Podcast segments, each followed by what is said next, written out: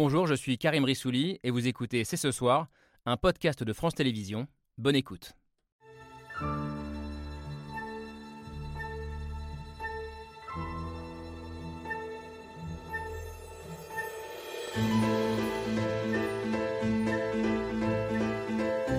Bonsoir à toutes, bonsoir à tous, bienvenue, vous regardez C'est ce soir. Faut-il légaliser le cannabis en France? C'est un débat qui court depuis des années et qui a été relancé récemment par le maire de Bègle, petite commune de Gironde, qui souhaite faire de sa ville un laboratoire local de légalisation. Pour lui, le constat est sans appel. L'interdiction n'a permis d'endiguer ni le trafic, ni la consommation, ni les addictions.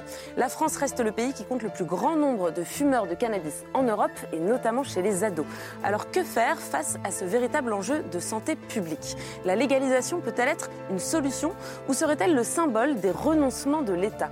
Comment améliorer à la fois la prévention et l'accompagnement des consommateurs? Et puis on posera aussi ce soir des questions plus profondes. Une société sans drogue est-elle possible? Existe-t-il un tabou très français sur ces questions? C'est ce soir, c'est parti.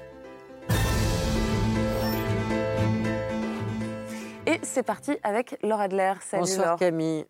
Et bonsoir Clément Rossignol-Puech. Bonsoir. Euh, vous êtes celui qui nous a donné envie de faire euh, cette émission. Je le disais en sommaire, vous êtes le maire écologiste de la commune de Bègle, euh, qui est juste à côté de Bordeaux. Vous êtes l'initiateur de cette tribune publiée début juin dans le JDD, signée par une cinquantaine de personnalités et d'élus de tous bords politiques d'ailleurs, qui appellent ensemble à expérimenter un modèle local de légalisation du cannabis. Vous proposez donc dans cette tribune, mais aussi dans une lettre adressée au président de la République, euh, de faire de votre ville Bègle une ville laboratoire euh, de, pour une, expérimentation de légalisation du cannabis. L'un des arguments en faveur de cette expérimentation, c'est l'opportunité de créer une toute nouvelle filière économique. Et ça, c'est votre sujet, Léa Ruelland. Bonsoir. Bonsoir. Vous êtes la porte-parole du syndicat du chanvre qui représente la filière du chanvre bien-être et thérapeutique en France. Alors je précise que le chanvre, c'est le nom qu'on donne à la plante de cannabis sans son principe psychoactif. On y reviendra sûrement dans l'émission. Euh, vous êtes par ailleurs entrepreneuse, fondatrice pardon, de la marque de CBD Équilibre. Pareil, on reviendra sur euh, ce qu'est le CBD. Et vous dites que la France pourrait devenir un grand acteur de ce nouveau marché mondial, mais qu'elle a déjà pris du retard. Face à ces deux avocats de la légalisation, ou tout du moins d'une expérimentation, un farouche opposant. Bonsoir, Othman Nasrou. Bonsoir. Vous êtes, comme Clément Rossignol-Puech, un élu local, euh, originaire de la ville de Trappes, dans les Yvelines ville qui est d'ailleurs très touchée euh, par euh, les trafics. Euh, vous êtes désormais vice-président LR de la région Île-de-France et vous, vous dites que légaliser, ce serait, je vous cite, changer les lois de la République faute d'être en mesure de les faire respecter. Autrement dit, imposer la loi des délinquants à tous. Vous nous expliquerez ça. Quand on parle de cannabis, en tout cas, il y a les volets sécuritaires, économiques, mais avant tout l'enjeu de santé publique. Bonsoir Roselyne Fèvre. Bonsoir. Vous êtes un visage connu de nos téléspectateurs et téléspectatrices, ancienne présentatrice du Soir 3, désormais chef du service politique de France 24. Mais si on vous reçoit euh, ce soir, c'est surtout parce que votre fils est tombé euh, dans la drogue à l'adolescence. Vous avez fait de son addiction le combat de votre vie et c'est une histoire que vous racontez dans un livre, Les battements du cœur du colibri. Et aujourd'hui, vous considérez qu'il y a un manque de volonté politique en France pour une meilleure prévention et prise en charge euh, des personnes touchées par l'addiction. Cet accompagnement, c'est votre travail au quotidien, Jean-Pierre Coutron. Bonsoir. Bonsoir. Vous êtes psychologue clinicien, vous suivez de nombreux adolescents accros au cannabis et vous dites nous avons en France un problème de blocage idéologique euh, sur la question des drogues. Vous appelez à porter un regard un peu moins manichéen, à une sorte de troisième voie peut-être entre prohibition et légalisation. Et puis je précise que vous êtes également le président de la Fédération Addiction. Je ne le suis plus. Vous, l'avez été en Je l'ai été. Vous faites bien de le préciser. voilà, mais c'est pas grave. Et enfin, j'accueille Ivana Obradovic. Bonsoir. Bonsoir. Vous êtes la directrice adjointe de l'OFDT, enfin vous l'êtes toujours j'espère, l'Office français des drogues et des tendances addictives. Vous travaillez depuis plus de 20 ans euh, sur les politiques publiques, publiques, liées aux drogues et en particulier au cannabis. Vous pourrez donc euh, nous dresser un état des lieux de la consommation en France, mais vous connaissez aussi très bien euh, les différents modèles de légalisation ou de régulation, que ce soit au Canada, en Uruguay, aux États-Unis. Et ce regard international nous sera également précieux.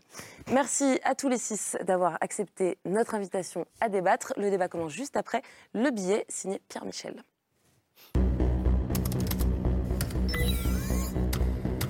Légaliser, mieux encadrer, il en va au sujet du cannabis comme de la vie. Il faut expérimenter, ne pas s'arc-bouter de la nuance en toutes circonstances. Il n'y a pas de drogue douce, il n'y a pas de drogue dure, il n'y a que de la drogue. Et la drogue, c'est de la merde. Et visiblement, on aime ça. La France est le pays d'Europe qui compte, et de très loin, le plus grand nombre de consommateurs de cannabis, un phénomène en constante augmentation. Plus on en prend, plus on en prend. Pour le cannabis, 128 tonnes ont été saisies l'an dernier, soit une augmentation de 15% comparée à 2021. Et plus on en prend, plus il y en a. Un Français sur deux ont déjà fumé et 10% des Français fument de façon régulière. Toujours plus de saisies, toujours plus de trafic, échec du tout répressif d'une même stratégie depuis plusieurs décennies. À quel moment on passe d'une politique du tout répressif à une politique de santé publique sur l'alcool comme sur le cannabis? Et pour cela, il faut reconnaître que le cannabis existe. Il faudrait arrêter de se voiler la face puisque la réalité nous saute au visage. En France, le cannabis, le taux de THC explose. Donc les jeunes, ils fument, mais ils savent pas ce qu'ils fument, et c'est de plus en plus fort. Face à l'impasse de la prohibition, pourquoi pas de la concertation? Je pense précisément que si on est en capacité d'encadrer, de légaliser le, le, le cannabis, ça permet d'avoir des politiques de santé publique qui sont plus efficaces. Pour démontrer cette efficacité, il faudrait donc d'abord essayer. Bègle veut justement expérimenter la légalisation du cannabis récréatif. Pourquoi Bègle? Ben Parce que quand ça bloque au niveau de l'État, ben les maires, ils se prennent, les élus locaux, ils se prennent en main et ils essaient de faire bouger les choses. Le maire écologiste Clément Rossignol-Puech veut faire de sa commune le premier territoire d'expérimentation pour la culture, la vente et la consommation encadrée. Comment ça pourrait marcher de légaliser sur une ville? C'est-à-dire que normalement, c'est une décision qui doit être nationale. Agir local, pensée globale, Clément Rossignol-Puech s'appuie justement sur un rapport du Conseil économique, social et environnemental. Car les experts du Conseil économique et social soutiennent à leur tour l'idée d'une légalisation. Pour eux, le côté répressif, ça ne marche pas. Ça existe dans d'autres pays et sous diverses formes. Spezielle Clubs sollen Cannabis für ihre Mitglieder produzieren dürfen. Das alles gilt nur für Erwachsene. Aux USA, en Espagne et donc en Allemagne. Wir wollen die Jugend besser schützen. Wir wollen den Schwarzmarkt bekämpfen. Wir wollen den, die Drogenkriminalität zurückdrängen. En France, depuis trois ans, on expérimente le cannabis à usage thérapeutique. Passerons-nous du médical au général? C'est ce que je voudrais dire au président de la République, c'est quand même, in fine, lui euh, qui, qui, a le dernier mot. Donnez-nous la possibilité d'ouvrir ce débat. Faisons une expérimentation du cannabis chez les personnes, évidemment, majeures. Euh, euh, testons autre chose. Ce serait stupéfiant. Stupéfiant. Merci beaucoup, Pierre Michel. Euh, alors Clément Rossignol-Puech, je commence avec vous puisque c'est encore en quelque sorte par vous que le scandale euh, arrive, si je peux m'exprimer comme ça. Ce qui vous a pous- poussé à proposer cette expérimentation locale dans votre ville, euh, Bègle, c'est un paradoxe, un paradoxe qui est très bien résumé dans cette tribune publiée dans le JDD que, que je citais en introduction. Vous posez une question toute simple dans ce texte. Vous dites pourquoi s'entêter dans un modèle français ultra répressif de prohibition qui ne fonctionne pas? Alors, qu'est-ce qui ne fonctionne pas, à vos yeux, euh, dans, ce modèle français? Bon, moi, alors moi, je suis maire d'une ville de 30 000 habitants, dans le sud-ouest, Bègle, dans la banlieue de Bordeaux. Vous l'avez dit, on vit bien. hein, euh, la, vie dans le sud-ouest est toujours agréable. Euh, par contre, j'ai des problèmes que tous les maires connaissent. J'ai des trafics de stupéfiants, donc je suis en lien avec la police nationale. Et de temps en temps, on arrive à ce que la police ait les moyens pour venir faire une enquête, démanteler le réseau. Et puis ce réseau, ben, au bout de quelques mois, euh, à quelques centaines de mètres, ben, il, se reforme. Il se reforme. Mais pourquoi il se reforme? Tout simplement parce qu'il y a des consommateurs. Ça a été très bien dit, vous l'avez dit en lancement de sujet. Euh, la France, c'est le premier consommateur d'Europe, voilà, deux fois plus que la moyenne nationale. Euh, et on a la législation, une des législations les plus répressives. Je crois que le, le nombre d'interpellations a été multiplié par trois, le nombre d'arrestations par deux, des peines de plus en plus lourdes. Donc, euh, euh, en tant que maire, on voit bien que c'est une limite à, à ce sujet-là. Donc, les, trafics sont là. Donc, soit on décide de continuer à laisser finalement euh, les trafics prospérer, le crime organisé gérer cette manne financière qui est importante. hein. Le trafic, c'est 3 4 milliards d'euros.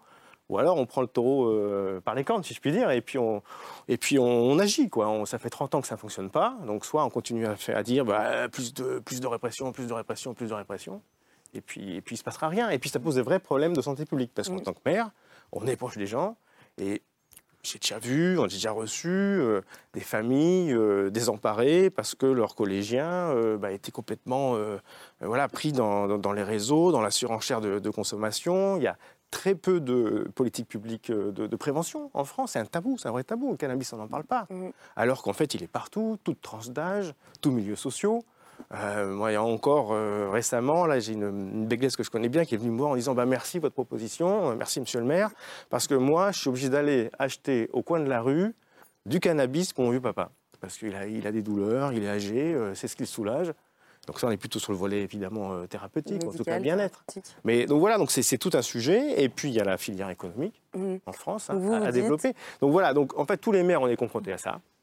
Voilà, euh, j'ai pas non plus dit que quand il y avait un réseau qui, était déstabilisé, ça pouvait aussi créer des, des grandes difficultés, hein, parce qu'il peut y avoir euh, des, des gangs qui se, qui se battent hein, pour euh, reprendre la place. Oui, on a vu beaucoup de règlements de compte d'ailleurs en France. vraiment- heureusement, on est. ça- Mais ça commence à arriver à Bègle, ça commence à arriver. On voit, on voit évidemment les quartiers nord de Marseille. Et donc j'ai reçu récemment euh, à Bègle d'ailleurs un Amine euh, Kessassi, un jeune hein, qui, qui a vu, qui a vu son frère malheureusement décédé lors de règlements de compte et, qui- et qui maintenant milite très fortement pour l'encadrement. Mhm. En fait, un encadrement, par la loi. C'est ça la légalisation encadrée. Bah. Et vous avez bien compris, c'est pour réguler. Et puis également, euh, il y a un grand nombre de consommateurs. Voilà, un million de Français consomment, euh, consomment pratiquement tous les jours. Ouais. fait de société. Mais, justement, Othman Nasrou, je disais euh, dans le sommaire que vous, vous avez un point de vue assez opposé sur euh, la légalisation. En revanche, est-ce que vous entendez ce paradoxe euh, qui a été posé par Clément Rossignol-Puech, à savoir on est dans le pays qui consomme le plus en Europe et en même temps le pays qui a l'un des systèmes les plus répressifs? Alors, a-t-on le système le plus répressif? Moi, je vois bien qu'on a une législation qui peut être vue comme euh, très ferme, mais est-elle suffisamment appliquée? Ce n'est pas tout de partir de l'échec de ce système répressif pour en déduire qu'il faut qu'on autorise ce que jusque-là on essayait de combattre. Et moi, j'entends dans le propos du maire de Bègle qu'il y a un vrai problème de santé publique. Je ne conçois pas qu'on cherche à éloigner ou baisser la consommation d'une substance que par ailleurs on veut autoriser. Vous me direz ce que vous voudrez, c'est un message de santé publique qui est totalement contradictoire. Et cette idée qu'on va, encore une fois, limiter la consommation de cannabis en l'autorisant, je n'y crois pas un instant et il y aurait beaucoup à dire là-dessus, peut-être qu'on va y revenir. Quant à la répression, moi ce que je constate, c'est qu'on a aujourd'hui euh, un système pénal, une réponse pénale qui ne fonctionne pas dans notre pays. C'est vrai sur la lutte contre les trafics, c'est vrai malheureusement sur bien d'autres sujets. Ce n'est pas parce que nous n'arrivons pas, par exemple, à lutter contre les cambriolages qu'on veut autoriser les cambriolages.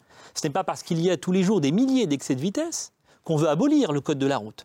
Et encore une fois, nous n'arrivons pas à combattre ce fléau, c'est une réalité. Et le statu quo, probablement, n'est pas acceptable. On peut parler de la manière dont on doit faire évoluer les choses, mais pas dans le sens de la légalisation. Moi, ce que je constate, c'est qu'aujourd'hui, euh, les trafiquants qui sont arrêtés, ils sont rapidement remis en liberté. Ils sont remis en liberté parfois en retournant dans le quartier où euh, jusque-là ils sévissaient. Et je vu cette réalité de près, à Trappes, comme dans malheureusement beaucoup de quartiers.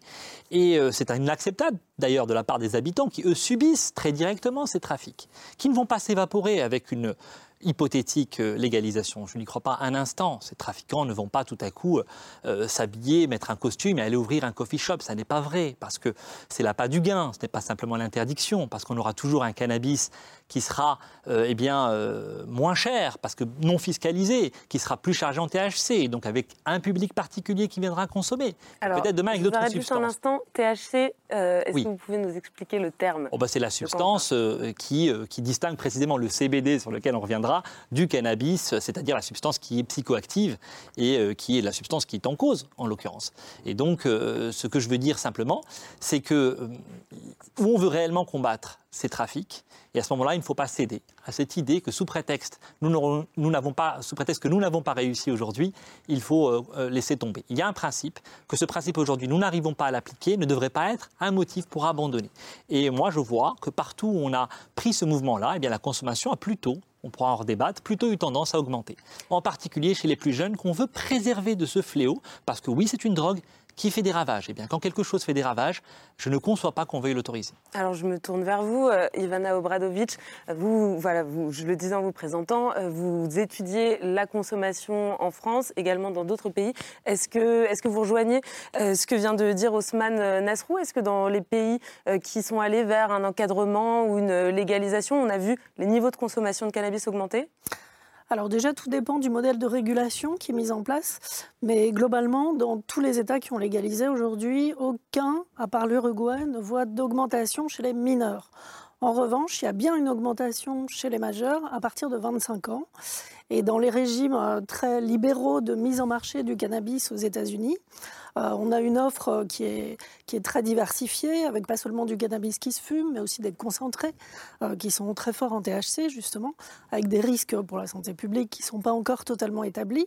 Et dans ces états-là, on voit que les, les adultes ont tendance à consommer davantage, plus de produits, avec des risques qui ne sont pas totalement connus. Mais comment Mais on tout explique cas, du coup ouais. cette différence entre euh, le- la conséquence sur la consommation des mineurs et sur la consommation des majeurs? Alors déjà, je ne sais pas s'il faut parler de conséquences, parce qu'on a tendance à penser que la sévérité de la législation ou la souplesse va avoir mécaniquement un effet sur la consommation. Or, on peut imaginer que c'est plutôt des, facteurs comme l'accessibilité du produit. En France, effectivement, le, le cannabis est interdit. Euh, on a quasiment 40% d'adolescents à 16 ans qui savent très bien comment en trouver et qui peuvent en trouver quasiment dans l'heure. Donc on voit que cet interdit est relativement théorique en pratique et que l'accessibilité du produit n'est pas du tout entravée. Il y a aussi la question du prix qui est un facteur majeur. Euh, la question du prix, elle se pose dans les régimes dits de prohibition comme dans les régimes de légalisation. En France, par exemple, on a, euh, selon que c'est de l'herbe ou, ou de la résine, euh, on est autour de 8 à 10 euros le gramme, c'est-à-dire dans la fourchette basse au sein de l'Union européenne. Donc là encore, une accessibilité financière du cannabis qui est plus importante que dans d'autres pays européens. Malgré l'interdiction légale. Jean-Pierre Coutron, euh, quel est le regard du psychologue, euh, addictologue qui accompagne notamment euh, beaucoup de mineurs consommateurs de cannabis sur, sur ce paradoxe dont on discute entre un système assez répressif et des niveaux de consommation très élevés en France?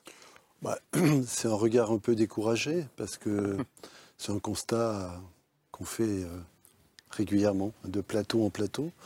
Moi, ce constat, je l'ai fait. Je, disais en souriant euh, dans la loge, moi, quand j'ai commencé à travailler, le cannabis, n'était pas un problème de santé publique. On ne considérait pas que c'était un problème de santé publique. Ce qui veut dire que les jeunes n'en consommaient pas de façon trop problématique. Et donc, empêcher, enfin, permettre à des jeunes de ne pas le consommer, ça devrait être ça notre objectif. Ça ne devrait pas être de gagner contre tel et tel, ça devrait être ça l'objectif. Et pour arriver à cet objectif, il faut bien sûr des interdits. Peut-être d'abord des interdits éducatifs et ensuite des interdits pénaux. Alors qu'en France, on fonce tout de suite sur l'interdit pénal.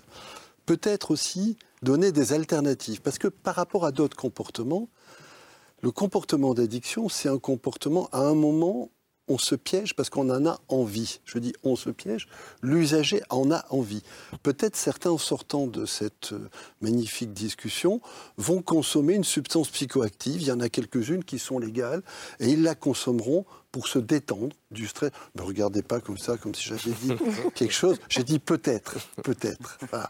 Il n'est pas impossible. On avait un personnage célèbre de l'État, il y a samedi soir, dans un moment de stress et d'euphorie, se laisser aller à une consommation d'une substance psychoactive. Donc, Alors vous juste faites avoir... référence à Emmanuel Macron. Ouais. Et je fais référence juste pour qu'on comprenne bien, Ouais. qui, euh, lors du- d'une finale de rugby, a face à la Pas lors caméra... de la finale, Non, après. après la finale.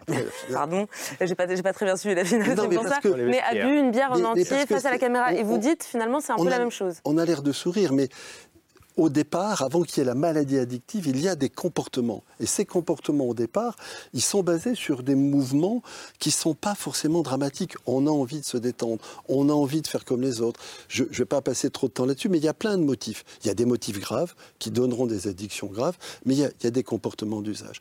Et donc, le, deuxième, la deuxième idée, c'est qu'il faut des interdits, mais il faut aussi des alternatives. Il faut aussi qu'au moment où on en a envie, on puisse un peu avoir le choix. On puisse dire, tiens, je pourrais faire ça, mais je pourrais faire ça, mais je pourrais faire ça. Alors, dans les alternatives, il y a les alternatives chimiques. Une substance est moins dangereuse qu'une autre. Une façon de la prendre est moins dangereuse qu'une autre. On pourra discuter. Et puis, il y a d'autres alternatives éducatives. Et ça, ça nous renvoie au troisième domaine. Il faut, avant d'être dans les années où ça va se faire, qu'un travail de prévention de fond soit fait. C'est-à-dire que quelque chose soit partagé entre les parents et les adolescents, quelque chose soit partagé. Et pas juste la drogue, c'est de la merde, parce que ça, c'est d'une inefficacité crasse, mais tu vas avoir un certain nombre d'envies, tu vas avoir un certain nombre de tentations, et mon boulot va être celui-là. Voilà. Et si on le réfléchit un peu avant, on pourrait être moins bête. Il y a des pays qui ont fait des bouts de, cette action- de ce type de travail, et ces pays s'en sortent mieux que notre pays qui ne continue de rêver que d'interdire en diabolisant absolument ces, ces- ces produits. Juste, ces produits, ils sont, et c'est bien le problème, à la fois bons et à la fois mauvais. À partir du moment où je dis ça, il y a des gens qui vont plus me suivre. C'est dommage, parce que c'est parce qu'ils sont à la fois bons, à la fois mauvais, qu'ils ont ce rôle très particulier et qu'on ne s'en- on ne s'en sortira pas en faisant que s'ils étaient mauvais, de même qu'on ne s'en sortira pas en faisant preuve de naïveté et en faisant que, que comme s'ils étaient bons et qu'on pouvait les vendre comme d'autres marchandises. Roselyne Fèvre, je vous ai vu acquiescer euh, de la tête en écoutant Jean-Pierre Coutron. Oui, c'est tout, à fait vrai. Et, malheureusement, dans notre système, il y a beaucoup d'impensés. Euh, je suis d'accord euh, à 100% avec Jean-Pierre Coutron. Et la légalisation permettrait, enfin moi je n'ai pas d'avis particulier parce que c'est vrai que le cannabis a priori n'est pas mon ami, plutôt mon ennemi étant donné les ravages que ça a fait sur, mon fils. Mais je crois qu'à un moment, d'être des consommateurs éclairés euh, et de savoir que du cannabis qui est moins euh, chargé en THC, parce que maintenant c'est de la résine de cannabis, si, vous me, si je dis des, bêtises, vous me corrigez, euh, c'est c'est très chargé, donc ça fait des dégâts euh, cognitifs euh, terribles. Le C'est-à-dire cerveau arrive à maturation à 25 ans. Le cannabis que l'on trouvait euh, circuler en France dans les années 70, par exemple, n'était en fait beaucoup, enfin, était beaucoup moins puissant que celui qui circule aujourd'hui. On va dire qu'il pouvait comprendre. être pur. hein. Alors, je ne sais pas si c'est euh, l'expression.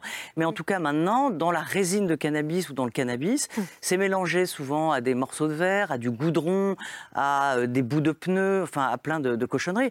Donc, euh, c'est pas cher. C'est euh, Les dealers, généralement, sont assez collants. C'est-à-dire que vous pouvez changer le numéro de téléphone, euh, vous êtes, ils vous retrouvent. Euh, donc, euh, voilà, il y, a une espèce aussi d'ubérisation de- du, cannabis, c'est-à-dire que maintenant on vous, propose des services premium à vous livrer comme une pizza du, cannabis. Et on ne sait pas, les jeunes ne savent pas ce qu'ils ce qu'ils fument. Donc, pourquoi pas essayer? Et je trouve que votre proposition, euh, alors qu'effectivement, un produit reste dangereux. Oui, le cannabis reste dangereux, mais comme c'est comme si vous prenez de l'arsenic. L'arsenic, si vous en prenez à pleine dose, elle vous tue. Si vous prenez à toute petite dose, elle vous guérit. Donc, euh, il y a un moment, je pense qu'il faut. En tout cas, le système actuel ne marche pas. Il y a des systèmes intéressants comme aux États-Unis ou au Canada, où l'argent de la répression euh, est, est- mis en. on s'en sert pour faire de la prévention. Et ça, c'est intéressant. Alors c'est intéressant, vous venez tous les deux, Jean-Pierre Coutron et, et Roselyne Fèvre, de rappeler, en tout cas d'affirmer que ce sont des substances à double tranchant, un côté Oui. positif, un côté négatif. Je me tourne vers vous. Léa Ruellan, vous êtes euh, entrepreneuse, euh, je le disais, dans le chanvre, euh, bien-être, thérapeutique. Ça veut dire que finalement, vous, vous travaillez à mettre en avant, à commercialiser ces substances sous leur versant le plus, le plus positif? Exactement. En fait, moi, je fais un gros travail euh, avec ma marque donc, qui s'appelle Équilibre, de, euh, d'éducation, euh, de qualité aussi de produits. C'est hyper important, je pense, pour les... parce qu'on sort de, d'années où on a quand même tapé sur le- les doigts du cannabis. Et aujourd'hui, il y a un gros travail d'éducation. Les gens confondent CBD, THC, tout ça, tout ça. Alors expliquez-nous. THC, c'est bon, on a compris, Ouais. c'est le principe psychoactif, donc qui fait, qui fait qu'on fume du cannabis et qu'on, enfin voilà. Le CBD, par opposition, c'est? Le CBD, c'est la molécule bien-être du cannabis, donc du chanvre aussi, qu'on trouve en majorité dans les plantes de chanvre bien-être, donc les plantes de chanvre que nous on utilise pour faire nos produits. Et donc, qui est aujourd'hui légal en France? Qui est légal en France aujourd'hui. euh, et qui est légal dans beaucoup de pays aujourd'hui aussi dans le monde. Donc ça, c'est plutôt des belles avancées ces dernières années qu'on a eues. Et euh, c'est une molécule qui va avoir beaucoup d'effets bénéfiques sur la santé euh, des personnes au quotidien. Donc, vous poser une question, savoir s'il est bien contrôlé ce CBD, parce qu'on voit pousser maintenant Oui. euh, des, euh, des usines de CBD en, en quelque sorte, et ou sur Internet ou même des boutiques. Comment, euh, comment vérifier la provenance Alors et- justement, je fais partie du syndicat du chanvre justement pour ça, parce que moi, je, pour la petite histoire, en fait, j'ai un trouble dysphorique prémenstruel et j'ai découvert il y a une vingtaine d'années les bienfaits justement du, du chanvre pour m'aider au quotidien et pas forcément prendre tout un tas de, de pilules qui n'étaient pas adaptées du tout à, à ma maladie. Et euh, je me suis passionnée pour le chanvre, mais je me suis aussi passionnée par ses dangers et ses bienfaits. Et aujourd'hui, je sais que nous, par exemple, on milite pour avoir un encadrement légal qui soit pour, pour une mise en- à disposition des produits sur le marché. Par exemple, nous, on fait toujours des analyses métaux lourds, pesticides. Euh, on analyse aussi le produit euh, avant et après pour, pour avoir quelque chose qui soit le plus naturel possible et le moins dangereux. Parce que le chanvre est quand même une plante qui va absorber pas mal de choses dans le sol, des choses intéressantes, mais aussi des choses mauvaises. On peut se retrouver avec des produits riches en métaux lourds, en pesticides. Donc pour un produit de bien-être, ça n'a aucun intérêt. Et aujourd'hui, il n'y a malheureusement pas encore l'encadrement suffisant en France euh, sur ça, et c'est quelque chose sur lequel on travaille énormément. Clément Rossignol, euh, Puech, dans, encore une fois, dans votre démarche, Oui. vous, vous, vous donnez un chiffre. Vous dites qu'aujourd'hui, euh, sur 100 euros euh, qui sont mis euh, sur les politiques euh, publiques des drogues euh, en France, euh, 80 euros vont à la répression, donc au service euh, de police, pour seulement 20 euros euh, qui sont dirigés vers des, politiques de santé publique. Euh, ce que vous dites avec cette expérimentation, c'est il faut qu'on essaye de, renverser ce ratio-là et de se préoccuper d'abord de santé publique. Exactement, exactement. C'est utiliser l'argent public non pas exclusivement, pratiquement sur la répression, c'est ce qu'on connaît depuis euh, 1970, hein, la loi actuelle, mais plutôt de, mettre le focus fortement et les moyens sur euh, la prévention, la réduction des risques. euh, pour justement bien encadrer et diminuer la consommation, notamment des mineurs, hein, c'est ça l'objectif. Euh, et euh, c'est une démarche qui n'est pas individuelle, hein, vous l'avez dit. Euh, la, démarche que je porte, ça a été d'abord un petit coup de sang parce qu'il y a le Conseil économique et social euh, euh, qui a euh, publié un rapport au mois de janvier dernier et je me suis dit encore un rapport national qui va servir à caler une armoire. Parce qu'auparavant, deux ans avant, il y a eu un rapport parlementaire cette fois-ci, euh, de voilà à l'Assemblée nationale par des euh, députés euh, de droite ou Renaissance, vous voyez, donc pas de gauche ni colo, hein, donc on voit bien que c'est transversal. Et on s'est dit à quelques-uns, non, mais c'est pas possible, on va encore perdre des années, il se passe rien. Et donc, euh, moi, je suis pas législateur, donc je ne peux pas faire de proposition de loi, donc j'ai fait une proposition à ma hauteur, à mon échelle, à savoir une expérimentation euh, locale qu'on va commencer à, à- qu'on a commencé à, à travailler évidemment avec de nombreux professionnels, mais aussi avec les habitants. Jeudi dernier, on a eu une réunion publique, euh, 150 personnes à Bègle sont venues pour échanger sur qu'est-ce que pourrait être cette expérimentation locale, des, des consommateurs, des parents de consommateurs, euh, des personnes qui n'avaient pas d'avis sur la question, qui étaient un peu inquiets. Euh, ils voulaient être rassurés sur le fait que Bègle ne va pas devenir le temple de la consommation de cannabis euh, lors de cette expérimentation. Oui, parce que c'est la première question qu'on se pose. Une expérimentation à l'échelle d'une ville, euh, co- comment est-ce que ça pas fon- comment est-ce que ça peut fonctionner? Est-ce que Bègle ne va pas devenir une sorte de petit Amsterdam du Sud-Ouest où, tous les touristes Alors- vont, euh, vont se rendre le week-end pour fumer un joint? Ah bah alors si c'est euh, un peu une consommation open bar, toute personne qui revient à Bègle peut consommer, ça va être le cas. Donc ça veut dire que ça va pas être comme ça l'expérimentation, ça c'est sûr. Euh, ça va être vraisemblablement, on va, on va la produire et la présenter au président de la République euh, à la fin de l'année, hein, puisque je lui ai écrit, Emmanuel Macron, il m'a répondu, il m'a pas dit non. Qu'est-ce qu'il vous a répondu? Il m'a dit euh, Je prends bonne note de votre demande, monsieur le maire, déjà, et euh, je transmets euh, au préfet de région et au ministre de l'Intérieur. Bon, donc on connaît un peu, on a vu là, on lance, dans ce sujet que Gérard Darmanin n'est pas très ouvert sur la question, mais bon, je suis entêté. Et puis on va aller aussi aller voir le ministre de l'Agriculture, le ministre de la Santé, et puis on, on est un collectif. On est un collectif de maires. On va, je vais essayer de développer cette expérimentation sur une typologie de communes. Par exemple, j'ai un maire d'un village de 500 habitants euh, rural qui me dit ben, Moi, je suis intéressé. J'ai aussi des consommateurs dans mon village. J'ai des problématiques qui sont complémentaires des tiennes. Est-ce que je peux travailler ensemble? Je dis Oui, bien sûr. Le président de la région Nouvelle-Aquitaine a dit Banco, je, te suis. On va travailler ensemble parce que là, le développement de la filière économique cannabis, comme disait madame, c'est un sujet. Et notamment dans la Nouvelle-Aquitaine, il y a le département de la Creuse qui est historiquement en pointe de la culture de- du chanvre, hein, voilà, qui, est historique. En France, on était très fort. hein. On a un peu perdu d'ailleurs, on est en train de rater le train hein, complètement. Euh, le président du département aussi, qui a les politiques sociales, qui dit bah, Moi, ça m'intéresse, et du grand âge, ça m'intéresse. Donc on sent bien qu'il se passe quelque chose transversal. Euh, donc moi, ce que je dis, c'est euh, allons-y, osons, osons l'expérimentation. Et, euh. et ce que vous dites aussi, c'est euh, la société est prête, les politiques le sont moins. Ah oui, alors là, oui, moi je pensais que j'allais prendre des tomates bio à Bègle hein, euh, en faisant cette euh, proposition. Puis en fait, non, les Béglais, euh, ils m'ont dit bon, euh, bah oui, parce que tout le monde a, a une histoire de cannabis dans sa famille, dans ses proches. Et parce qu'ils se rendent compte que bah, ça ne fonctionne pas, les trafics sont là. Euh, et puis euh, également, on voit bien, l'Allemagne va, va- va légaliser, le Luxembourg, c'est dépénalisé euh, dans, dans tous les pays autour de, autour de la France. On est presque le dernier pays à pas autoriser le cannabis thérapeutique en Europe. Donc euh, voilà, on sent bien, la, la société est mûre en fait. hein, euh, et là, ce qui bloque, bah, c'est le niveau national. Donc les élus locaux et puis les parlementaires, on va pousser la société civile qui est là réunie. Othman Natrou. Je crains que ce soit un tout petit peu plus compliqué. D'abord, vous voulez faire une expérimentation. Très bien, mais quand on expérimente, c'est qu'on veut la réponse à une question.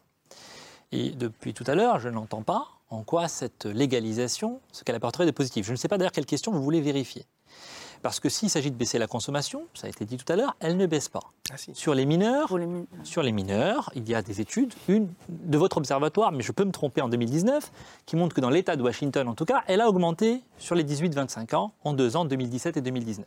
Mais quand bien même il n'y aurait pas cette étude, le problème du cannabis, c'est qu'il occasionne euh, chez certaines personnes qui sont prédisposées, je parle sous votre contrôle, ben, des, des- des troubles mentaux importants, schizophrénie, euh, délire paranoïaque, euh, troubles psychotiques, chez certains seulement. Et parfois, dès le début d'une consommation, oui. des dépressions. Et donc, euh, euh, je- si, si vous voulez vérifier si le cannabis est une substance qui malheureusement est dangereuse, y compris parfois avec une consommation débutante, modérée, c'est une réalité. Si vous voulez vérifier que le cannabis est aujourd'hui une des principales causes du décrochage scolaire, c'est une réalité établie par de nombreuses études. Si vous voulez vérifier euh, que la légalisation du cannabis ne va pas euh, supprimer les trafics, il suffit de voir au Canada ou au Québec, où vous avez, au Québec par exemple, encore 82% du- de la consommation de cannabis qui vient du cannabis de contrebande. D'ailleurs, le trafic Non, de cigarettes. baissé, hein. Ah. Ça baisse bien. tous les ans. On est à équivalent maintenant. Merci. L'essentiel, l'essentiel, ça n'a pas fait disparaître les trafics. On peut prendre long. d'expériences Ça disparaît. plus longues dans les États qui sont les, des- plus, les, premiers, un- vous avez encore 40%. Oui, mais vous voyez, si on, On est, est là, dans un marché si on qui est là pour dialoguer de façon ouverte, euh, quand on a augmenté les prix du tabac, et si on les augmente trop vite, au même moment, on génère une augmentation du trafic illégal de tabac. On est en permanence, et c'est Ivana Obradovic qui pourrait répondre, on est en permanence en train d'être invité, si on va sur les politiques comme ça, moi c'est ça que j'aimerais qu'on puisse expérimenter, sur des politiques qui ne seraient pas tranchées une bonne fois pour toutes, mais qui s'ajusteraient, qui nous demanderaient d'ajuster. On monte un peu, on baisse un peu. L'idée, c'est que, je, voudrais juste dire que sur cette partie-là, et on le voit, un certain nombre d'États ont réajusté le prix, réajusté le dosage pour être plus efficaces par rapport au trafic. La deuxième chose, c'est qu'effectivement, l'idée, c'est plutôt que de mettre ces moyens massifs pour essayer de faire une digue énorme, pour empêcher tout le monde, y compris des personnes pour lesquelles ça n'aurait pas de conséquences sanitaires majeures. C'est ça qui... Et vous ne a. connaissez pas à l'avance. hein. Et il y en a. Et il y en Vous a. ne les connaissez pas à l'avance. Laissez-moi finir vous là-dessus. et il y en a, notamment après 25 ans, on sait l'impact cognitif a baissé.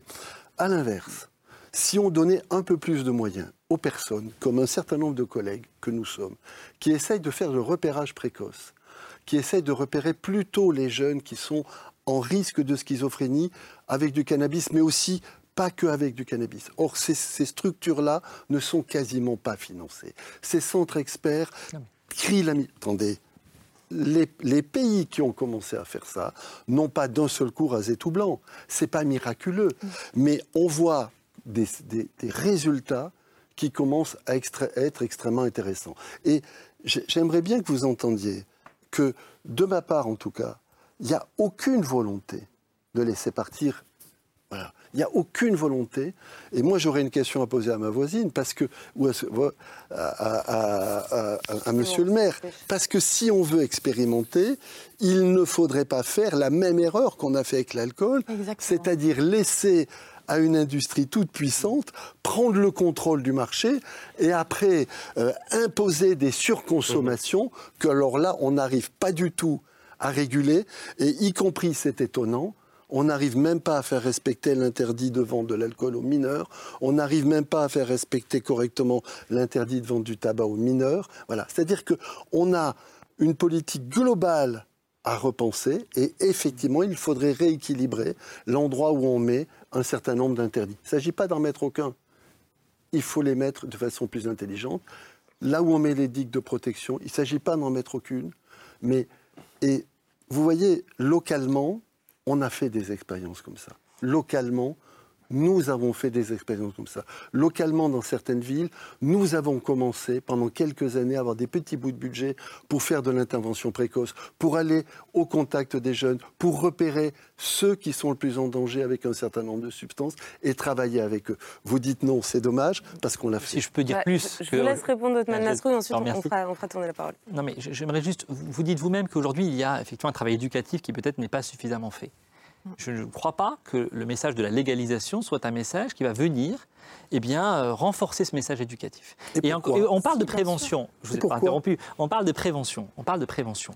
Moi, je ne vois pas aujourd'hui ce qui nous empêche de faire tout ce travail de prévention qui aujourd'hui est insuffisant. Nul ne le conteste. Je ne vois pas pourquoi Il faudrait légaliser une substance. Oui, bien sûr, ça je l'entends tout à fait. Il est, il est très insuffisant. Malheureusement, pas que Mais- sur ce mais sujet. juste, que mais qu'on ne vienne pas. Qu'est-ce qui marche aujourd'hui dans ce Non, système mais, Rien. Je suis le seul à être euh, farouchement opposé à la légalisation sur ce plateau. Non, moi, je- ça ne veut pas je dire que je pas, je- considère que la situation actuelle est acceptable. Mais je ne vois pas en quoi cette fausse solution qui est proposée avec la légalisation, une expérimentation, pardon monsieur le maire, mais dont je ne vois pas très bien ce qu'elle va apporter, Mais je vais vous répondre. eh bien, eh bien, va régler dans le débat.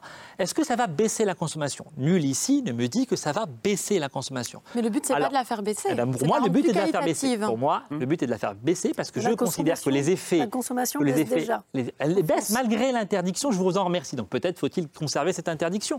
Euh, je ne vois pas comment on va rendre un produit moins accessible aux mineurs en l'autorisant à la vente libre, sauf à être d'une naïveté Il ne sera pas, confondante. il sera pas autorisé aux mineurs. J'aimerais si qu'il soit clair, juste finir. juste qu'il soit clair que personne, en tout cas ici, ne demande la légalisation pour les mineurs. Oui, mais, Juste oui, mais au vous imaginez bien, vous imaginez bien que si un adulte de plus de 25 ans peut aller acheter facilement du cannabis, et sans en plus euh, cette crainte de la sanction qui est aujourd'hui insuffisante, c'est peut-être ça le sujet, eh bien, vous imaginez bien que ce sera plus facile pour des mineurs également. Il suffira de demander à quelqu'un euh, d'adulte. Je, je pense que là, je ne vous fais pas une révélation euh, surprenante. Je pense que quand un un, produit est autorisé à la vente, eh bien, il est quand même plus facilement accessible. Et je pense que le rôle des parents sera plus difficile avec un message de, de légalisation qui va donner une forme de banalisation. Si on veut faire de la prévention, faisons-le. Si on veut mettre des moyens massifs, les mêmes que s'il y avait légalisation sur la prévention, faisons-le. Ce n'est pas une question de recettes. Euh, Aujourd'hui, quand on prélève dans un pays 1200 milliards de prélèvements obligatoires, on devrait pouvoir y arriver.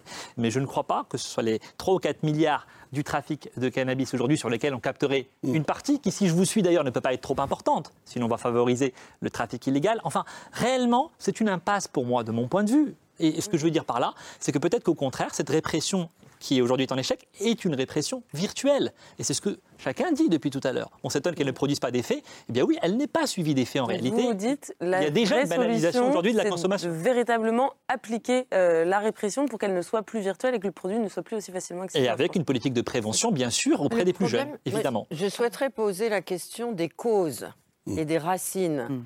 Parce que Camille, vous avez dit dès le début de cette émission qu'on était le pays qui consommions le plus de cannabis en Europe. Je voulais savoir auprès de vous deux, qui êtes des spécialistes, s'il y avait un rapport, une corrélation entre le fait que nous soyons aussi le pays qui consommions le plus d'antidépresseurs et d'anti-anxiolytiques. Ivana Obradovic, est-ce que vous avez un élément de réponse? Et je pense que Léa Ruellan pourra nous. nous- Et les causes, quelles sont les causes? Comment vous les voyez, ces causes-là, de notre spécificité, entre guillemets, de paradis artificiel C'est une question compliquée qu'on ne documente pas totalement, mais effectivement, en matière de, de médicaments euh, psychotropes, on fait partie des champions également. La consommation de cannabis, c'est surtout chez les jeunes qu'on a les niveaux les plus élevés.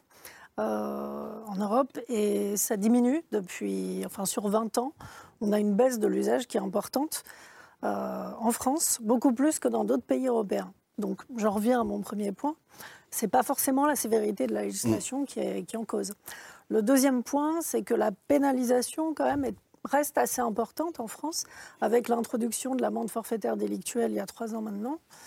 Euh, on arrive à un nombre de procédures par an qui est assez élevé, quand même, 100 150 000 par an. Oui, mais C'est juste pas pour tout à fait rien. préciser, désormais, les consommateurs de cannabis, s'ils sont arrêtés par la police sur la voie publique, euh, au lieu d'être euh, emmenés en garde à vue et ensuite de faire l'objet d'un procès, ils font l'objet d'une simple contravention sur le modèle d'une contravention de voiture. Ça, ça existe depuis deux ans à peu près. Euh, depuis 2020, c'est c'est une amende de 200 euros, mais qui ne s'applique qu'aux majeurs. C'est-à-dire que pour les mineurs, il n'y a, pas- il n'y a pas de solution de ce genre. Et surtout, l'inconvénient, en tout cas d'après euh, les professionnels de santé de cette amende forfaitaire délictuelle, c'est que euh, en ne passant pas par le circuit pénal, par un magistrat en gros, euh, il n'y a pas de possibilité d'orientation vers les soins. Or, l'intérêt de la loi de 70, c'était justement ce discours de dire euh, on pénalise les usagers, mais on les considère aussi comme des malades, Mmh. avec l'idée d'avoir une injonction thérapeutique qui leur permet d'accéder à des soins. Donc, se servir finalement de la réponse pénale comme d'un tremplin vers une prise en charge. Et je me souviens d'une période euh, où le professeur Claude Liebenstein, on peut lui rendre hommage aujourd'hui dans ce plateau, euh, avait ouvert une maison justement où il prenait en charge euh, les personnes qui étaient en état d'addiction. Il les considérait comme des personnes fragiles qu'il fallait accompagner, qu'il fallait écouter, avec qui il fallait dialoguer. Et mais le silence, le silence est Mais terrible par voyez- rapport à toute vous- cette vous période que nous avons connue. Le, le problème qu'on a, c'est presque une, une extension euh, des, des raisons de consommer et une, une grande diffusion. La, la situation n'est pas la même qu'à l'époque de, de Claude Olivenstein. Euh, D'abord, on consomme maintenant plus jeune. Alors, il faut, faut tordre le cou à de plus en plus jeune parce que ça, c'est. voilà, C'est-à-dire à partir de quel âge, selon L'OFDT vous? nous dit c'est fin des années moyen, c'est 15 ans. Voilà, hein, c'est fin. alors, donc, ce qui veut dire que par rapport à, aux problèmes neurologiques, c'est 10 ans, hein, c'est-à-dire entre 15 et 25 ans, donc ça fait beaucoup. Donc, retarder euh, l'entrée dans, dans- dans- dans ces consommations, quelle que soit la substance psychoactive, serait un, un bénéfice. Et on consomme. C'est même des- un objectif, non, ah, pour c'est vous, d'après de santé vous publique. théo- vous avez dit. voilà, en théorie, c'est Ouais. le grand objectif que tout ministre met euh, sur sa feuille de route. Je veux retarder euh, l'âge des premières consommations. Et la deuxième chose, c'est qu'encore une fois, il faut revenir au fait que ces premières consommations se situent dans, dans une palette très différente. C'est ça qui fait que si on est obsédé euh, par euh, une, une seule solution, on n'y arrivera pas. Donc il faut continuer de maintenir l'interdit pour les mineurs. Euh, mais il faut se rendre compte qu'un certain nombre d'entre eux le, le- le font pour des raisons de détente, pour des raisons toutes bêtes de, de D'imitation de leurs copains. d'imitation de phénomènes de groupe, le font pour des raisons festives, entre guillemets, d'aller chercher. Et puis, on parle du cannabis comme s'il était isolé, mais enfin, aujourd'hui, les jeunes tournent entre un petit peu les écrans, un petit peu le cannabis, un petit peu tel produit, un petit peu tel truc. Donc, il y a d'un côté une vraie politique de la jeunesse, notamment des mineurs, en ayant cet objectif de préoccupation de santé publique. Et puis de l'autre côté, il y a ces consommations adultes, dont vous avez rappelé qu'une partie serait résolue si on allait plus vite sur le cannabis médical, parce qu'on sortirait ce public-là, et tout le monde y serait gagnant. Il, a besoin de la molécule, il l'aurait sous des formes X ou Y, et ce serait toujours ça de moins. Et puis d'autres y vont, comme d'autres vont, vers des consommations d'alcool, vers des consommations de X ou Y, et ont besoin de ce produit à certains moments dans des situations collectives. Alors, ça peut paraître un peu particulier de dire faut-il le faire. Ça ne veut pas dire être laxiste de laisser le faire. Voilà, ça veut dire quelles règles on peut donner pour que ce type de consommation ne soit pas trop dangereux en termes de santé publique et ne soit pas trop dangereux en termes d'ordre public. Beaucoup de ces usagers, une partie du succès de l'ubérisation, c'est que beaucoup de ces usagers n'ont pas envie d'aller acheter à n'importe qui, à n'importe quel endroit. Ils en ont marre eux-mêmes d'alimenter des business, des mafias, des choses. Ils aimeraient être dans un circuit qui les aiderait un petit peu à ne pas complètement faire n'importe quoi. Beaucoup des usagers donnent ces témoignages. Et surtout la qualité, on n'en parle pas du tout. Ça, hein. c'est... oui. Mais euh, le fait de légaliser aussi, c'est un vrai avantage en termes de qualité. On pourra savoir d'où vient la plante, comment elle a été produite, est-ce qu'elle contient des champignons, est-ce qu'elle contient des ajouts d'autres produits chimiques ou pas? On a vu récemment le HHC, euh, toute la polémique autour de ça. Donc le HHC, c'est une nouvelle, encore une molécule qu'on voilà, qui vient tout juste d'être interdite, euh, et qui était un- une molécule de synthèse euh, vaporisée, enfin euh, sprayée sur les fleurs de CBD, qui avait des, simila- des similarités au terme de- de- du cannabis récréatif et qui avait des, des effets très néfastes pour la santé parce qu'elle est euh, complètement créée en laboratoire, très dangereuse. Et euh, nous, justement, enfin moi, ce que je veux, c'est vraiment légaliser le cannabis pour avoir au moins de la qualité. C'est-à-dire que de toute façon, on ne pourra pas empêcher des gens d'essayer ou des gens de consommer.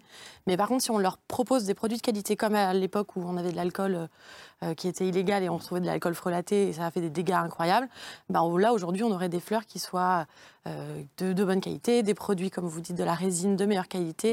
Et ça, c'est vraiment hyper important, je pense, pour la santé, parce que l'addiction rentre aussi dans la qualité.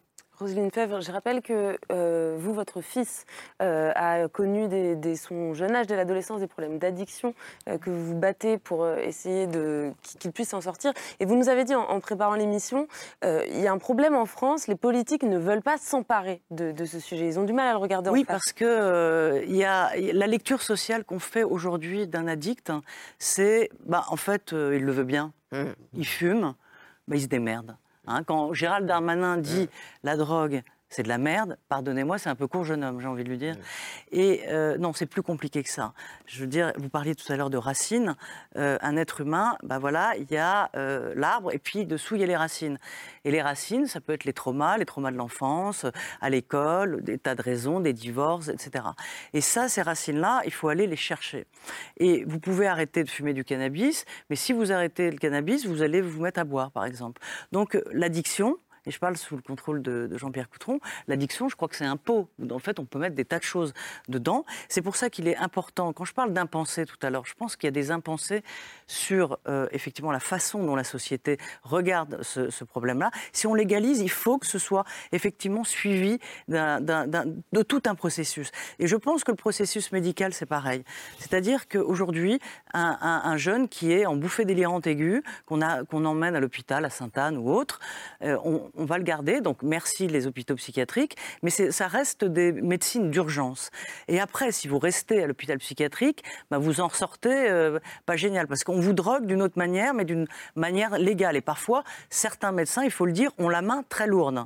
Donc euh, votre enfant se retrouve complètement euh, abruti parce qu'il est sous l'effet des médicaments et parce que, pareil, là encore, il y a un impensé sur la médecine, c'est qu'il faudrait ce qu'on appelle des programmes euh, avec des psychiatres qui soient aussi formés à la psychothérapie, ce qui n'est pas toujours le cas, des infirmiers. Bon, ça, les infirmiers sont assez formidables en, psychiatrie, ça, je, l'ai noté, partout, mais surtout en psychiatrie parce qu'ils l'ont choisi. Hein, d'être infirmier psychiatrique, c'est un choix. Et aussi, je sais pas, de l'art-thérapie, du travail avec le corps, du sport, etc. Et aujourd'hui, quand vous emmenez un jeune à l'hôpital psychiatrique, je vous assure, il ressort encore plus, enfin pas plus mal puisqu'on l'a on l'a un peu abruti de assommé, quoi. assommé mmh. et le, le, problème n'est pas réglé. Perdu et seul. Donc ça, ça doit. Pardon? Perdu et seul. Perdu, seul, sans parler des accompagnants mmh. que je suis et qui euh, et moi j'ai eu des tas de témoignages euh, des gens qui m'ont écrit après après ce livre qui sont perdus en disant mais je toque à quelle porte? Mmh. Qu'est-ce que je fais? Haute oui, je, ça, pardon, mais le politique, là-dessus, vous êtes un peu euh, à la masse.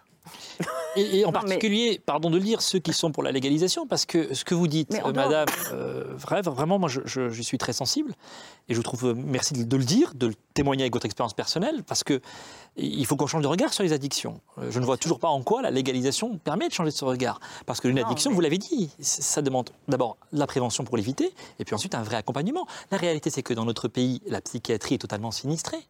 Euh, on a un vrai problème de gestion globalement de la santé mentale. Ça n'est pas euh, la question simplement de l'interdiction du cannabis qui est posée, c'est une question de prise en charge euh, eh bien de, tous les troubles mentaux dès qu'ils commencent. Et, bien sûr ensuite qui ne peuvent que s'aggraver s'ils sont mal pris en charge. Ça a été dit sur l'amende forfaitaire délictuelle, je trouve ça intéressant. Rien ne nous empêche aujourd'hui qu'avec cette amende, eh bien, il puisse y avoir ensuite une prise en charge et un vrai suivi. Mais on a un problème d'exécution dans notre pays. Et d'ailleurs l'amende dont vous parlez, il y en a effectivement 140 000 tous les ans, mais le taux de recouvrement de cette amende n'est que de 34 voilà un parfait exemple euh, de l'idée que nous ne sommes pas en réalité dans un modèle répressif. Nous sommes dans une grande hypocrisie nationale. Mais moi, je propose de sortir de cette hypocrisie par la cohérence, en maintenant l'interdiction, en maintenant le tabou, ce qui n'empêche en rien ni le travail de prévention. Bah, ça ne marche pas, oui, je vous le dis, ça ne marche pas parce que cette répression n'est pas appliquée et parce que le travail de prévention, euh, aujourd'hui, n'est pas fait. Mais la légalisation ne règle ni l'un l'argent de la répression, c'est-à-dire, combien de fois on a dans les JT des images de euh, prise de drogue, alors saisie de drogue exceptionnelle, record etc. Euh, l'argent de cette non, Mais ça, c'est de la communication, on saisit six fois plus de, cigarettes de contrebande que de cannabis dans notre pays. Oui, je sais, mais qu'est-ce qu'on fait de cet argent-là, de, la répression, du fruit de la répression? Par exemple, en Amérique du Nord, euh, l'argent de cette répression, elle sert à la prévention. Voyez, c'est tout un Non, système ça, qui se ça- ça, pense. j'ai fait. aucune difficulté, mais on peut très bien porter cette proposition-là euh, sans la question du, du- du débat, du- sans la question de la légalisation. Ju- Juste, sur, sur- vous avez parlé d'une molécule tout à l'heure, effectivement, le HHC, c'est ça, qui a été euh, interdit. Et vous dites c'est une bonne chose parce que ça a des effets euh, très néfastes. Et vous avez dit qu'elle était similaire aussi cette molécule avec le THC. Bah, en fait, le bien des points. Donc je ne vois pas si pourquoi d'un coup il faudrait interdire une molécule Bah, parce qu'elle est- psychoactive qui a des effets complètement chimique. Oui, en fait, elle est faite là parce que justement, on on parle pas du cannabis mais ces effets euh, néfastes récréatif. sont établis, Donc, les- notamment sur le développement du cerveau. Les clients, les, les vendeurs vont aller chercher des molécules qui, qui sont en loi grise, on va dire, qui, sont ni illégales ni illégales, pour aller chercher des consommateurs jeunes. Et justement, nous, ce qu'on veut, c'est que ce, ce genre de molécule n'ait pas euh, à sortir sur C'est le le cas marché. du THC aussi. Notre problème, c'est pas le chanvre ou le CBD, c'est bien la substance psychoactive, qu'elle Oui, soit de synthèse ou elle qu'elle soit pas- naturelle, pour ses effets néfastes, notamment sur le développement du cerveau des Oui, mais on mineurs parle et des jeunes. d'autres On parle des jeunes, mais il y a aussi beaucoup de personnes qui consomment et qui n'ont pas de soucis. Et je pense que ce qui est hyper important pour ces personnes-là, c'est un c'est une question de santé publique, c'est de leur proposer des produits de qualité, de les suivre dans leur consommation aussi. Et Othman Nasrou, vous, vous souleviez un point que j'ai trouvé intéressant tout à l'heure? Vous disiez, et j'aimerais bien entendre Clément Rossignol-Pêche sur cette question, vous disiez euh, s'imaginer que euh, tous les trafiquants, les petits dealers vont demain mettre euh, un costume, une chemise et devenir euh, des commerçants réguliers, euh, c'est un peu idéaliste. Euh, Est-ce que vous avez réfléchi à cette question, euh, Clément Alors euh, oui, bien sûr, je ne suis pas le seul d'ailleurs dans, euh, dans l'État de New York. Euh, euh, ils, ont, ils ont fait en sorte, ou la ville de New York, un des deux, ils, ont, ils, ont fait, ils ont fait en sorte à ce que certains dealers deviennent revendeurs. Euh, ceux qui avaient déjà une expérience, je crois, euh, dans le monde euh, éco- économique et un casier euh, pas trop chargé. Bon, mais ça c'est le modèle américain. Ça c'est le modèle américain. Euh, Le modèle français, il ne sera pas, il sera pas ultra libéral. Euh, c- cette expérimentation, alors à quoi ça servir Je suis quand même, ça fait cinq fois qu'il me pose la question, chers collègues, donc je vais vous répondre. la réponse? Euh, c'est à quoi pourrait ressembler un modèle français d'encadrement par la loi de d'usage et de consommation de cannabis, de production, de distribution, de consommation et de, et de contrôle et d'évaluation de, consommation de, de cannabis. Pourquoi? Euh, Parce que depuis 30 ans, on vit un échec. Donc j'entends ce que vous dites en disant, bah, nous, on va continuer à faire pareil, mais on va y arriver. C'est ce que vous dites. On va faire ce Voilà. qu'on ne fait Bon. pas aujourd'hui. en fait, ça fait 30 ans qu'on dit ça et 30 ans qu'on n'y arrive pas. Donc on peut continuer à dire demain on va y arriver. Et puis on verra. Moi, je pense qu'on va pas y arriver. Et on va, on va pas mettre non plus sous les verrous les 10% de Français qui consomment du cannabis. Plus de 7 millions de, de Français, voilà, euh, consomment du cannabis très régulièrement. Donc là, c'est devenu un fait de société en France. Donc on va pas dire, on va pas prendre 10% de la population et les mettre sur les verrous. C'est- complètement absurde. Personne donc, ne vous dit ça bah, donc, donc, il faut, donc il faut, euh, et il faut diminuer même au maximum la consommation des jeunes. Et ça, pour l'instant, la seule façon dont, dont on voit pour vraiment changer les choses et expérimenter et ajuster après la politique, hein, euh, c'est une expérimentation. C'est-à-dire, tentons le coup. Euh, mettons des moyens, voilà, dédiés sur un temps donné, Alors, quel- quel- avec, avec des volontaires. Concrètement, ça durerait combien de temps Euh, Quels indicateurs on met en place pour décider ensuite euh, si oui ou non cette expérimentation a été concluante? Alors ça, on est en train de le construire. Je ne peux pas vous répondre ici ce soir. Rendez-vous au mois de décembre, on aura le débat sur ce, ce modèle d'expérimentation. Il, y a- il y a déjà eu beaucoup d'études et de travaux, mais là, on est en train de construire avec les, les habitants aussi, hein, et puis les consommateurs, je dis, les aidants, les, les riverains de trafic, puis les gens intéressés tout simplement hein, sur Bègle, euh, puis plein de sachants, évidemment, ici autour de la table, euh, sur euh, bah, qu'est-ce que, à quoi ça pourrait ressembler cette expérimentation française dans différentes communes en France et sur un temps donné, deux, trois euh, ans, on verra bien, pour bah, évaluer. Voilà, évaluer. Est- Est-ce qu'on arrive aux effets escomptés? À savoir euh, forte diminution de la consommation des jeunes, euh, faire en sorte que les consommateurs euh, réguliers soient mieux encadrés et consomment des produits euh, bah, le plus sain possible. hein, voilà, bien bien sûr que c'est de la drogue, je ne fais pas l'apologie de la drogue, mais en tout cas des produits où on peut, qui sont tracés, hein, qu'on sache d'où est-ce qu'ils viennent, le taux de THC, le taux de CBD, voilà, mettre en place une filière, parce que là, tous les autres pays européens, ils, ils la mettent la filière. hein. donc nous, on va être les seuls en disant c'est pas bien, on fait rien et on n'aura pas la filière. Voilà. Et donc c'est aussi, ça peut être des, des ressources importantes. quand- Moi, ce que j'entends quand même depuis le début de cette émission, c'est que sur ce plateau, il y a deux camps. Euh, il y a d'une certaine façon euh, un camp euh, qui a une approche euh, pragmatique, qui dit la consommation de drogue en France existe, il va être difficile de l'éradiquer, donc mettons en place euh, des outils, un cadre pour que ça se passe le mieux possible. Et puis un autre camp qui serait le vote Osman Nasrou, euh, qui est idéaliste d'une pragmatique certaine aussi, façon. hein, euh, oui, pragmatique. il n'a pas choisi le renoncement, Mais qui a, une côté, euh, qui a un côté presque idéaliste, qui dit si il est possible de, de faire reculer, voire euh, de, d'effacer la consommation de drogue de la société. J'aimerais bien avoir vos points de vue sur cette question, euh, Ivana Obradovic. Alors déjà, nous, à l'OFDT, on, est, on, on évite d'entrer dans, Oui, dans de un point de camp vue, ou un autre. mais- on essaye justement de faire état des données objectivées de ce qu'on sait aujourd'hui. Euh, alors déjà, un petit point de chiffre, les, les usagers réguliers en France, c'est 1 300 000. C'est pas 7 millions quand même. La consommation est élevée, mais c'est pas à ce point-là. Euh, et puis, bah, le point intéressant, effectivement, en tout cas, euh, au Canada, c'est vraiment comme ça qu'ils ont pensé la régulation du cannabis. Euh, ils parlent de transition vers le marché légal, avec de fortes revendications aussi de, de ceux qui cultivent depuis des décennies, qui cultivaient du cannabis à usage médical, puisque dans tous les États qui ont légalisé, sauf l'Uruguay, c'était déjà autorisé pour un usage médical. Et donc, ils revendiquent d'avoir une sorte de, de prime sur le marché qu'ils n'ont pas eu du tout. Euh, il y a maintenant aux États-Unis des, programmes d'équité sociale qui sont des sortes de programmes de discrimination positive pour faire entrer euh, les, les communautés qui ont été le plus frappées par euh, la guerre à la drogue. Qui avait été lancée par Nixon dans les années 70, avec l'idée justement de leur donner une prime. euh, Et l'État de New York, effectivement, fait partie de ces États qui font ça. Au Canada, il y en a un certain nombre. C'est une sorte de mesure de réparation. euh, Exactement. C'est- labellisé comme ça. C'est-à-dire qu'il y y, a deux types de mesures pour répondre à ça. L'amnistie, c'est-à-dire l'effacement du casier judiciaire de tous ceux qui ont été condamnés pour usage ou détention de petites quantités. Et puis, euh, cette idée de, favoriser l'accès au marché légal de ceux qui étaient euh, hier considérés comme des trafiquants et, et des délinquants. Alors j'avais une question pour vous, parce que je crois que tout le monde sur ce plateau est d'accord pour dire que le vrai problème, ce sont les mineurs, et essayer d'introduire une politique de prévention le plus tôt possible vers les mineurs qui peuvent être euh, fragiles. Est-ce que vous pensez que le dialogue à l'intérieur des familles suffit, ou est-ce qu'il faut imaginer des principes d'éducation, de partage des données le plus tôt possible, y compris dans la sphère euh, de l'école? Alors, il y a- il y, a de la prévention en milieu scolaire qui existe aujourd'hui, euh, qui n'est pas forcément systématique. Et dans une enquête qu'on avait faite, on avait vu que certains, euh, certains de- des élèves qui avaient été touchés par ces actions de prévention se souvenaient à peine euh, d'avoir fait l'objet de cette sensibilisation. Donc, sans doute, c'est pas assez poussé.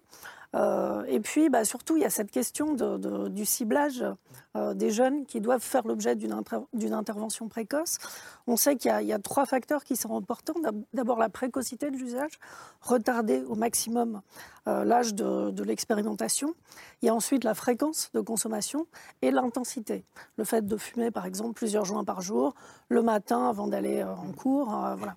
Donc, on- il y a des grilles de repérage qui, qui sont assez faciles à, à s'approprier par des parents, des enseignants, euh, qui, qui pourraient être utilisées pour, euh, pour repérer les, les profils à risque euh, chez les jeunes, en tout cas jusqu'à 25 ans, puisque c'est l'âge où la maturation cérébrale est terminée, théoriquement.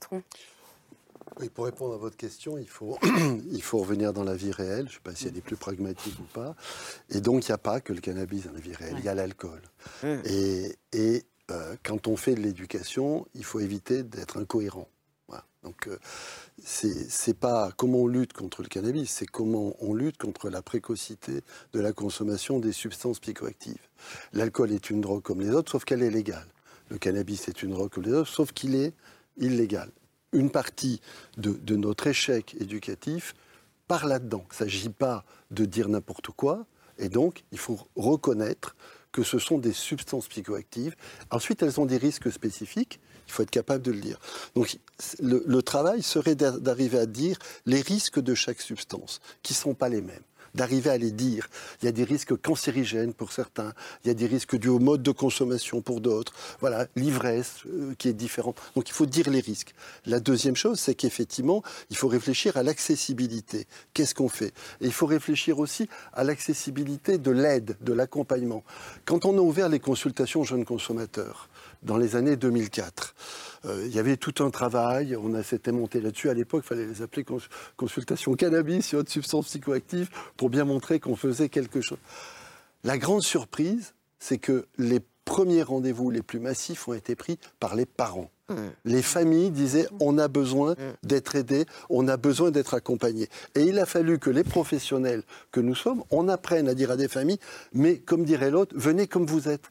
Venez sans vous poser la question est-ce que j'ai besoin Est-ce que c'est un vrai?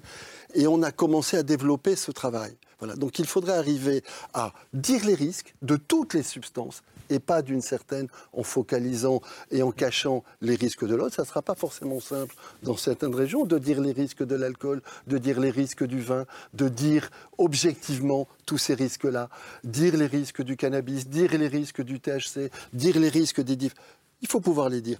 Mais effectivement, en rester là, c'est pas efficace. Donc il faut donner un peu ces instruments. Alors, il y a des programmes qui commencent à se faire, les programmes de compétences psychosociales. On nous demande d'ailleurs de mettre en place des programmes validés. Alors on va chercher des programmes validés. Ensuite, on n'a jamais, jamais les moyens de les mettre en œuvre aux conditions qui fait qu'elles ont eu leur validation scientifique. Ça paraît anecdotique, c'est un peu terrible à, à l'heure à laquelle serait diffusée cette émission de rentrer dans ce détail, mais on demande à des gens d'aller chercher des programmes scientifiquement validés. Il y a des conditions qui ont permis de validation, il faut que ce soit fait à telle quantité, à telle dose, sur tel nombre d'années et tout. Et quand on vous, vous le faites, on vous dit vous faites ça pendant un an, deux ans. Voilà. En gros, la trace sera ridicule par rapport à l'objectif. Mais la question que je me pose en, vous écoutant, Jean-Pierre Coutron, est-ce que, c'est, est-ce que euh, la légalisation, c'est une condition euh, de, de, tout ce que vous êtes en train de nous décrire? Est-ce que légaliser nous permettra de mieux dire les risques Vous voyez, moi, de je mieux, suis pas, de je faire suis pas, une meilleure je suis prévention? pas obsédé de la légalisation. Oui. Ou, ou, est-ce que ça peut tout à fait se mettre pas, en place comme sans je suis légaliser pas pour autant? de, la, de, de l'anti-légalisation. La légalisation sera le point de départ, qui est qu'on mettra toutes les drogues au même niveau et qu'on arrêtera d'avoir cette disparité qui est catastrophique en termes de pédagogie. Si vous vous vous coltinez des gamins toute la journée, si vous les accompagnez, vous voyez cette incohérence. La deuxième chose, c'est que la légalisation fera qu'au lieu de jouer aux gendarmes et aux voleurs et de se cacher, il sera plus facile pour un certain nombre d'acteurs d'aller vers, vers, ces jeunes. Mmh. Et ensuite, la troisième chose, mais c'est à vérifier, c'est que dans un certain nombre de programmes, la légalisation a permis de faire revenir des moyens sur ce public cible, les mineurs, et de laisser tranquille des personnes qui ont plus de 25 ans. On va surveiller la conduite automobile parce que ça, c'est mmh. important. On va surveiller un certain nombre de risques dans des métiers parce que ça, c'est important. Là, on mettra le paquet mmh. parce qu'on ne le mettra pas à faire une digue pour attraper des personnes pour qui ça ne pose pas de problème. C'est ça qui est frustrant. Othman Nasrou, sur, ces, sur, cette idée qu'il qu faut, euh, selon Jean-Pierre Coutron, cesser de faire une différence entre euh, certaines drogues et d'autres drogues, notamment le cannabis et l'alcool. Comment vous entendez Ce n'est pas parce qu'il y a des problèmes dans la consommation excessive d'alcool ou dans l'alcool au volant qu'il faut autoriser une nouvelle substance psychoactive qui a des effets terribles. Je ne comprends pas le raisonnement. Vous seriez cohérent si vous me disiez qu'il faut aussi interdire l'alcool. Mais je ne comprends toujours pas en quoi la légalisation permet d'avancer. Je ne dirais pas qu'il faut interdire l'alcool. Je voudrais juste finir, si vous me le permettez, parce que, non, encore une fois, cette idée, cette idée, parce que tout à l'heure on parlait d'idéalisme et de pragmatisme. Mm Mhm. -hmm. Pragmatisme, c'est de regarder les conséquences de ces actions. Expliquer qu'en légalisant, on va éloigner davantage les mineurs du cannabis. Oui, oui. Reconnaissez quand même que c'est une drôle d'idée qui est au moins contre-intuitive, si ce n'est totalement absurde. Euh, ce que je vous dis moi, et donc j'ai l'impression que l'idéalisme, il est plutôt du côté de ceux qui pensent qu'on va légaliser et qu'on va avoir des effets bénéfiques sur la consommation. Et il n'y a aucune expérience aujourd'hui qui montre que ça fonctionne. Donc disons-le clairement. Et puis par ailleurs, l'alcool est interdit au volant. Il y a des campagnes de prévention. On sensibilise les jeunes à il ne faut pas consommer au volant. Qu'est-ce qui nous empêche demain de dire le oui. cannabis, il ne faut pas en consommer, il est dangereux. Voilà ce qui se passe. Ça n'est pas à banaliser. Le mouvement vers la légalisation est un mouvement qui envoie le signal contraire parce qu'aujourd'hui nous sommes dans l'interdiction et je crois que euh, l'idéalisme ou l'idéologie c'est de vouloir cette légalisation à tout prix. Allez, on va devoir conclure donc je vous laisse très rapidement Roselyne. Euh, je vais faire très vite euh, sur la prévention. Je pense que euh, il faut que les jeunes parlent aux jeunes, c'est-à-dire que peut-être ceux qui ont vécu euh, oui. ce genre de problème aillent dans les lycées parce qu'avant c'était maintenant c'est le gendarme avec sa petite mallette oui. qui dit pampan cucu ça c'est dans les lycées dans les collèges. Même. Euh, vous, vous, vous, risquez un cancer du foie si vous buvez, etc. etc. Euh, votre cœur peut s'arrêter si vous prenez de la MDMA ou de la kétamine. Ça leur fait ni chaud ni froid. Donc, euh, il doit y avoir une sensibilisation pardon, faite par les jeunes eux-mêmes. Mm -hmm.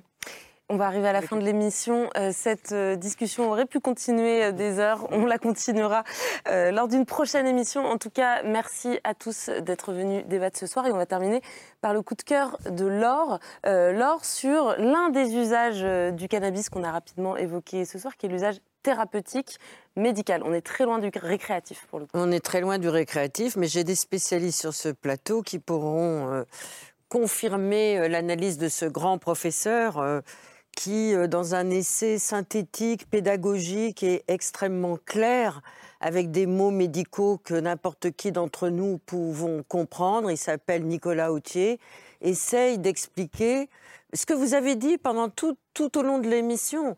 C'est-à-dire qu'il y a un usage uniquement médical de cette plante qui s'appelle le cannabis.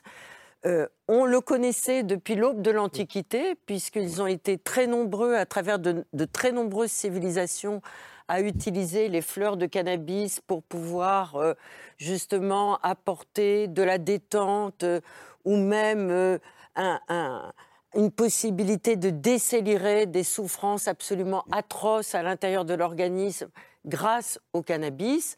Mais ce plaidoyer que nous livre ce professeur Nicolas Autier, se, contredit de par les faits mêmes, c'est-à-dire que de la même façon qu'il y a une sorte d'interdit social, symbolique de l'interdiction de la légalisation du cannabis en France, eh bien, il y a une attente administrative et une contradiction entre les analyses médicales qui sont faites par les médecins en laboratoire, les validations scientifiques de tous ces médecins pour pouvoir faire en sorte que l'utilisation de ce cannabis médical puisse être administrée à des personnes qui seraient effectivement en moindre souffrance grâce à ce cannabis, parce que nous tombons sur les mêmes interdictions.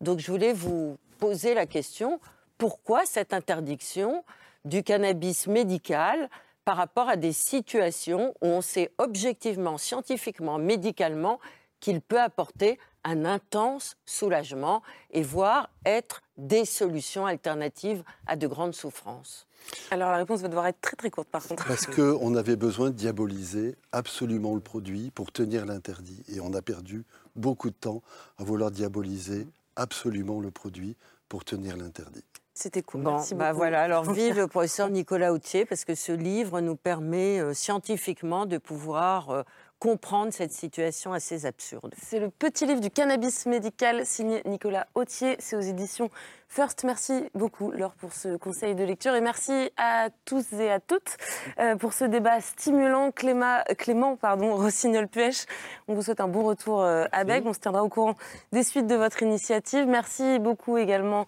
Osman Nasrou. Bon retour à, vous. à Trappes, c'est moins loin. Euh, Jean-Pierre Coutron, merci beaucoup d'avoir été avec nous ce soir. Je renvoie vers les travaux de la Fédération, de la Fédération Addiction que vous ne présidez plus, mais où on trouve beaucoup de ressources très intéressantes sur ce sujet.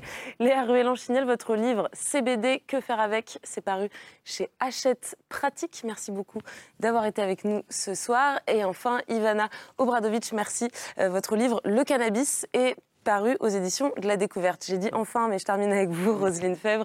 Merci euh, d'être venue nous voir ce soir.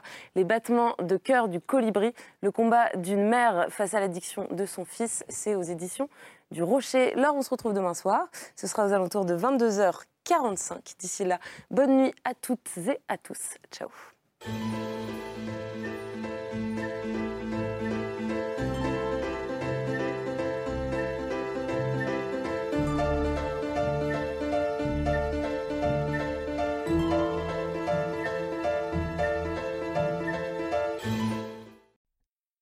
C'était C'est ce soir, un podcast de France Télévisions.